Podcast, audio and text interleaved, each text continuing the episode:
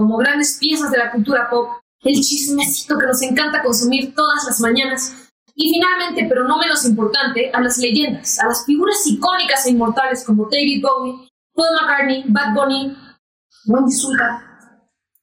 Este negocio se ha caracterizado desde sus inicios por ser una máquina de generar dinero, fama, prestigio, en pocas palabras, todo lo que ha querido ser Evolife, pero sin los fraudes piramidales.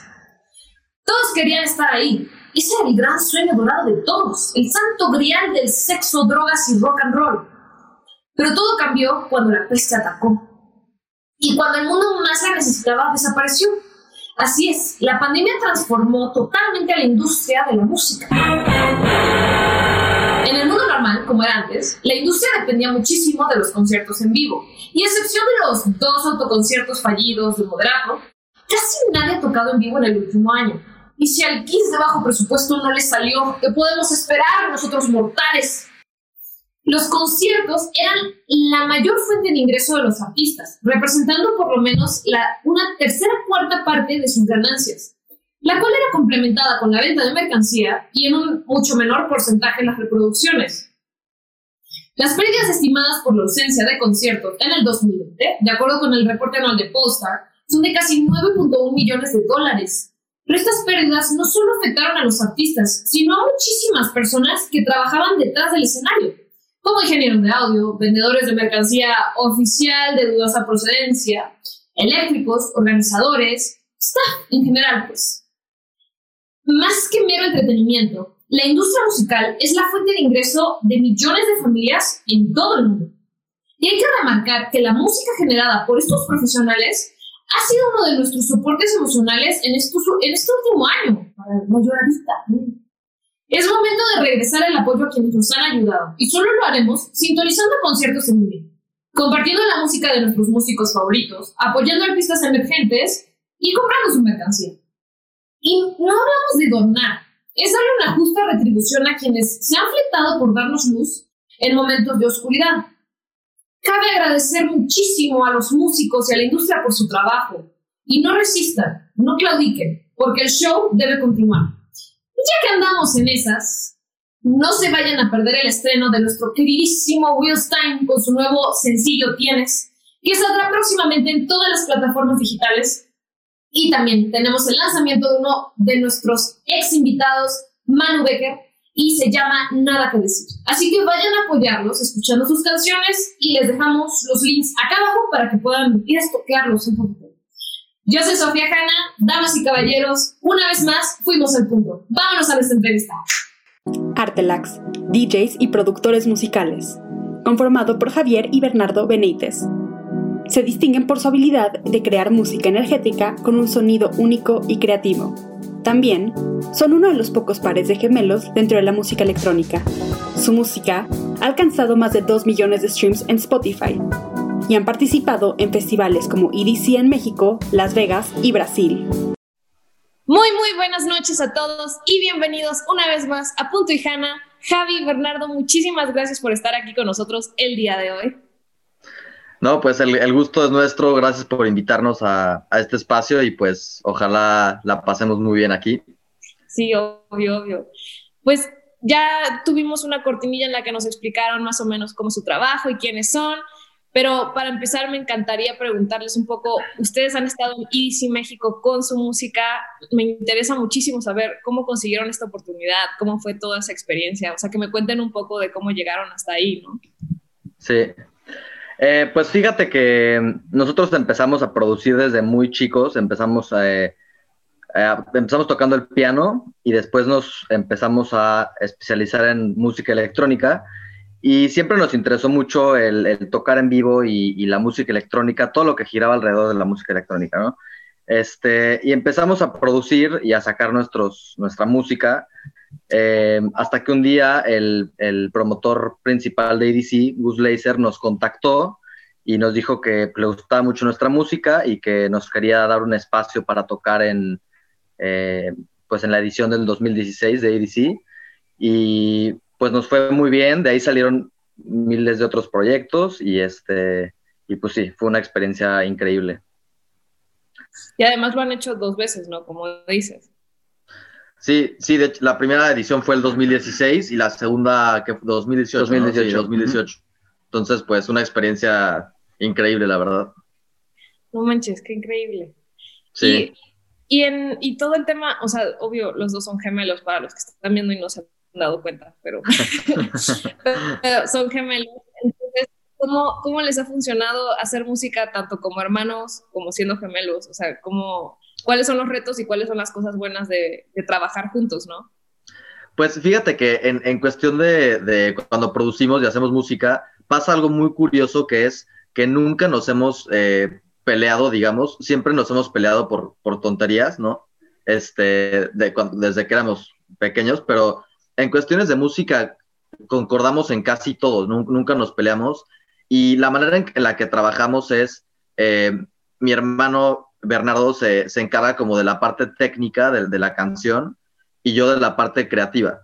Entonces, digamos que él empieza una idea en, el, en, en, la, en produciendo eh, yo llego como a, hacer la parte creativa. Entonces, como que nunca, nunca chocamos. Siempre yo estoy como de acuerdo en lo que él hace y él está de acuerdo en lo que yo hago. Entonces, como que es un, un sí, un, un bond, un este, una manera de llevarnos muy, muy sana, ¿no? Por así decirlo. Muy, productiva. Muy productiva, exacto. Sí. ¿Y cómo llegaron a ese acuerdo? O sea, nada más fue como que cuando empezaron a trabajar juntos fue de que se dio así y dijeron, ok, así vamos a trabajar. Sí, como que yo siempre me, me interesé más como por la parte técnica y, y, sí, este, y al principio obviamente sí, como que chocábamos en algunos detalles, pero poco a poco como que solitos cada quien se empezó como a enfocar en algunas partes del proyecto, este, y, y solito, como que no tuvimos que, que fijar papeles o quién hace quién, ¿no? Como que solito cada quien en lo que estaba más motivado a hacer eh, pues a eso se dedicaba y, cada quien así iba empujando el proyecto eh, hacia adelante. Entonces sí, fue como muy natural. Suena hasta como fácil, ¿no? O sea, como que se dio más fácil de lo que uno esperaría para un proyecto. Sí, sí, sí. Este, digo, obviamente eh, siempre hay, este, tuvimos desafíos y retos y, y altas y bajas, pero siempre el hecho de ser gemelos como que nos hace eh, entendernos muy bien y no necesitamos discutir casi nada para, para seguir avanzando, ¿no? Y sí, además el tema de que son hermanos, pues como que les tocan las peleas de hermanos, entonces también ya cuando son peleas de trabajo, pues quedan como, no sé, me imaginaría yo un segundo plano casi, ¿no? O sea, como... Sí, exacto, exacto. No llega, te da pena decirle, oye, no estás trabajando, sino que es tu hermano, entonces le dices, oye, ponte las pilas, ¿no? Sí, exactamente, sí.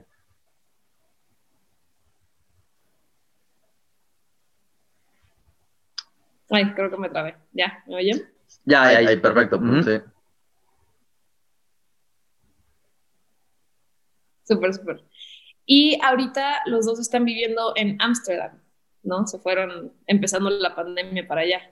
Según sí, justo nos fuimos hace, hace un año, nos, eh, nos vinimos los dos de, de, intercambio, eh, yo con el TEC, mi hermano con, con la UNAM, eh, y pues empezó la pandemia y decidimos, bueno, sí nos vinimos de intercambio, pero básicamente eh, nos vinimos para tratar de crecer nuestro proyecto de, de, música acá en Ámsterdam.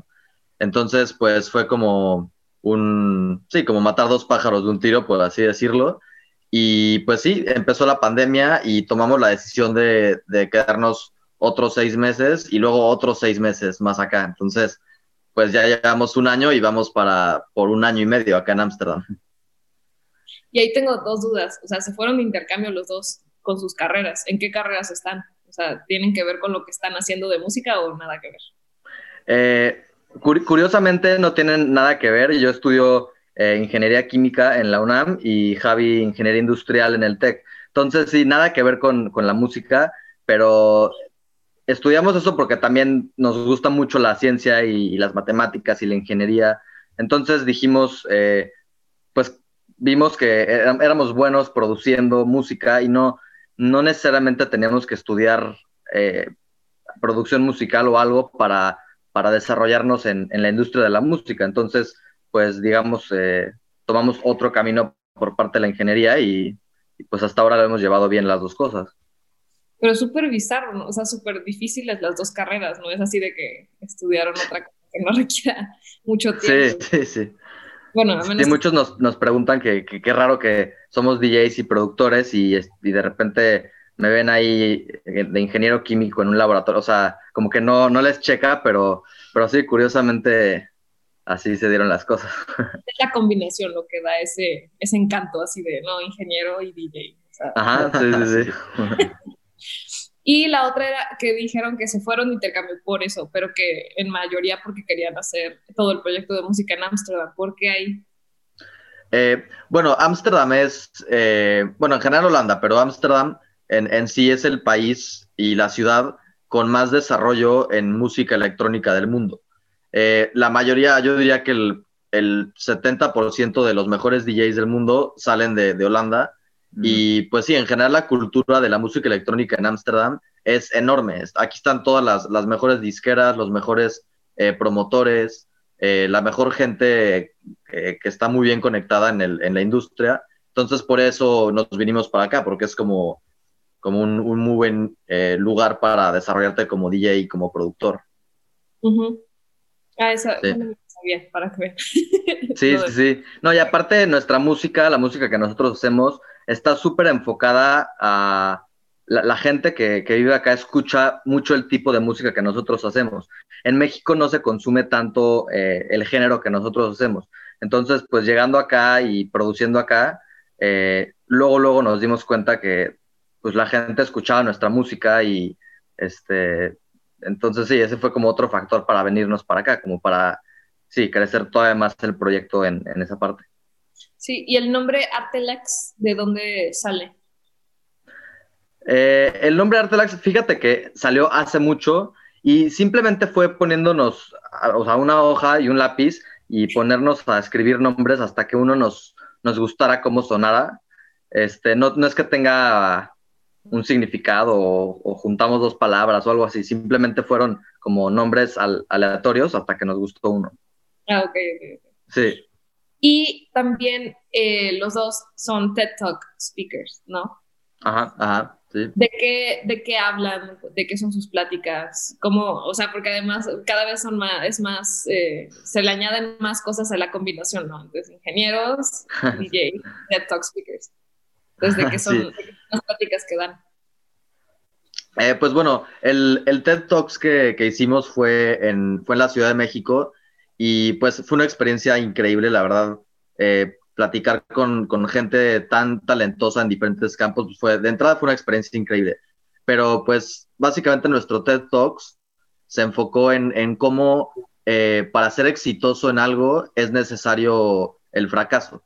Cómo el, el, el fracaso y aceptar el, el fracaso en sí te va a llevar a, a ser exitoso en, en, cualquier, en el campo que sea que te estés desarrollando, ya sea música, eh, ingeniería, cine, lo que sea, ¿no? Mm. Entonces, a, a, grandes rasgos de eso fue nuestro TED Talks y, y pues sí, que fue hace como, sí, hace 2016, 2017 creo, por ahí sí, más o menos. Y, y justamente en ese TED Talk, ahí está, en YouTube está o en diferentes lados está, pero ahí se puede, ahí eh, hablamos de como todo lo que tuvimos que fracasar antes de llegar a, a EDC, que EDC era uno de nuestros sueños desde chicos, y fue todos los, los errores y, y, y, fracasos y cosas que nos pasaron antes de llegar a EDC. La gente solo ve como, ok, están tocando en EDC, qué padre, eh, increíble, ¿no? Pero la gente no, no ve todo lo, como el trabajo y esfuerzo y fracasos que hubo detrás. Entonces, en esa plática de TED Talks hablamos un poco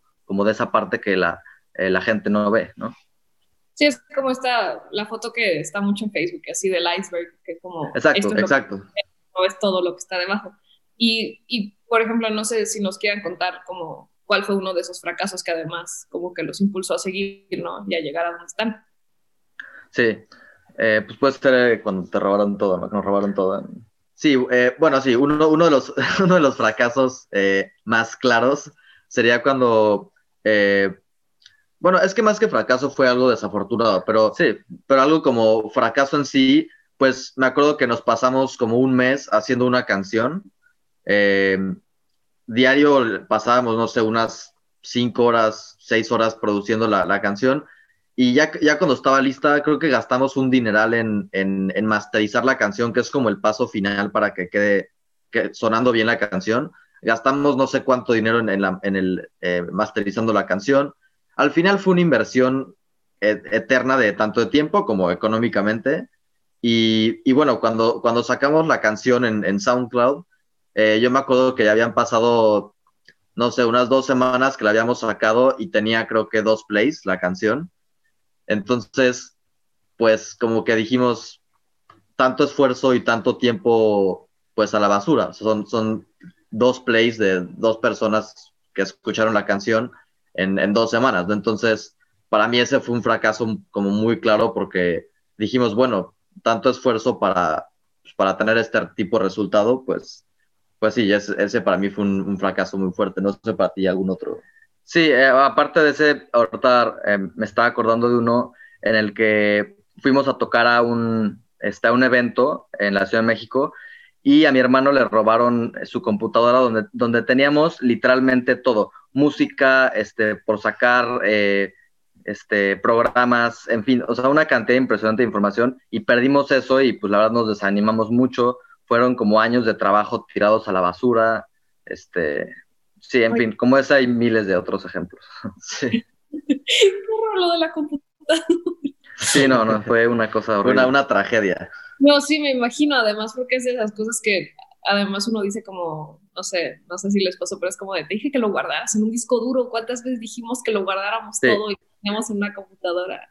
Y hasta que no te pasa, te juro que no, no aprendes. Sí. Sí, es que además después de eso supongo que ahora guardan todo mil veces en 50 mil lugares. Ah, bueno, sí. ah, claro, sí, a, a los festivales o, o, o, clubes que vamos a tocar, de hecho llevamos como unos 10 USB, solo necesitamos un USB para tocar, que es el que conectas en la mezcladora, llevamos como 10 USB y en diferentes lados, de que en mi bolsita de acá, este, en la cartera, en todos lados.